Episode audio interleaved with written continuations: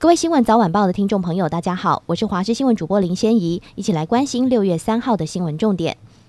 今天台湾附近水汽增多，凌晨中南部地区已经有局部短暂阵雨，并且有局部大雨，甚至短延时豪雨发生。东半部也有零星的短暂阵雨，北部为多云到晴。由于热力作用影响，今日午后雷阵雨可能会扩展至整个西半部地区，建议外出最好携带雨具备用。气温方面，低温各地普遍为二十五到二十七度，预测白天高温，东半部大约三十三十一度，西半部三十二到三十四度，其中南部局部近山区或河谷有机会达到三十六度左右，应该注意防晒并多补充水分。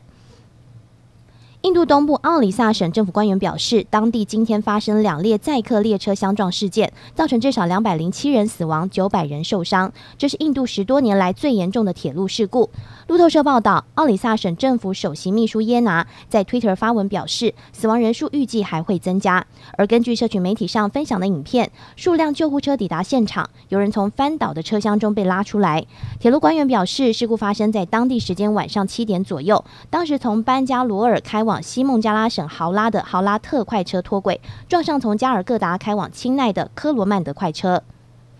嘉义县竹崎乡昨天深夜疑似发生中年女子不堪长期照顾压力闷死七旬父亲后服药轻生，警方获报后到场将奄奄一息的女子送医。嘉义县消防局表示，昨天晚上十点多获报，竹崎乡和平村有伤患需要救援。消防人员抵达现场，发现两名伤患，其中七旬男性死者全身僵硬，明显死亡；年约四十岁的女子陷入昏迷，将女子送往嘉义基督教医院急救。医院指出，女子目前无生命危险，但意识模糊，无法对话。警方调查，女子近来出现情绪不稳的情况，晚间疑似失控闷死父亲后，再吞不明药物企图轻生。现场采证发现，死者身形瘦弱，躺在床上无挣扎痕迹。但确切行凶过程与原因有待进一步理清。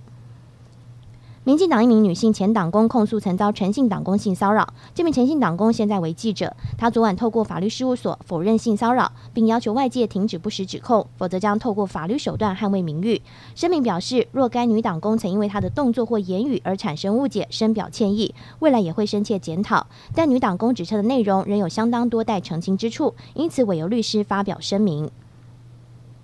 香格里拉对话亚洲安全会议今天在新加坡登场，美国国防部长奥斯汀与中国防长李尚福等人在晚宴同坐主桌。先抵达会场的奥斯汀在李尚福到场后主动向前握手致意，但未有太多的互动。主办单位指出，香格里拉对话聚集来自亚太、欧洲及北美等地区的国防部长、军事将领及资深国防官员，以及企业领袖与安全专家，要共同讨论关键的安全挑战。估计今年将有近六百名人士与会。